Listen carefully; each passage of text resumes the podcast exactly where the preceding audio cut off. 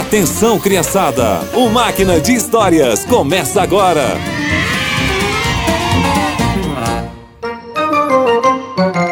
Olá, crianças!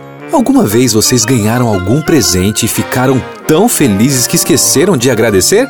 Pois é, um dia esqueceram de agradecer Jesus. E essa é a nossa história de hoje. Você sabe o que é lepra? Lepra é uma doença de pele. As pessoas com lepra têm feridas por todo o corpo. E antigamente os leprosos não podiam chegar perto de pessoas saudáveis, porque a doença não tinha cura.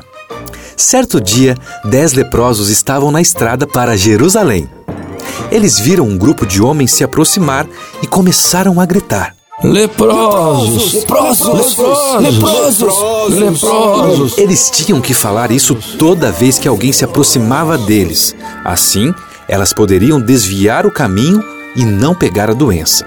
Que coisa triste, né? Mas um dos leprosos percebeu. Gente, eu acho que é Jesus e seus discípulos. Vamos chegar um pouco mais perto e ver se ele pode nos curar. Ótima ideia! E lá foram os dez homens, avisando que eram leprosos.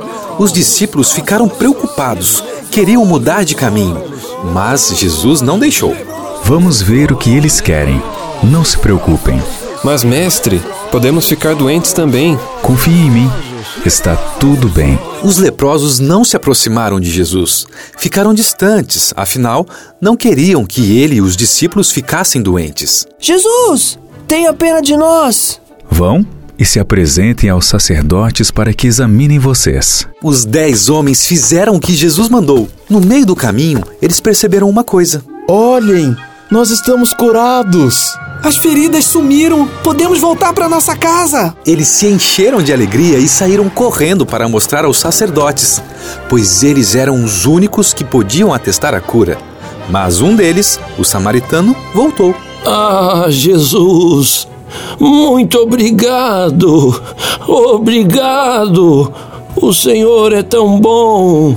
Deus seja louvado! Os homens que foram curados eram dez. Onde estão os outros nove? Porque somente este estrangeiro voltou para louvar a Deus. Levante-se e vá para casa. Você está curado porque teve fé.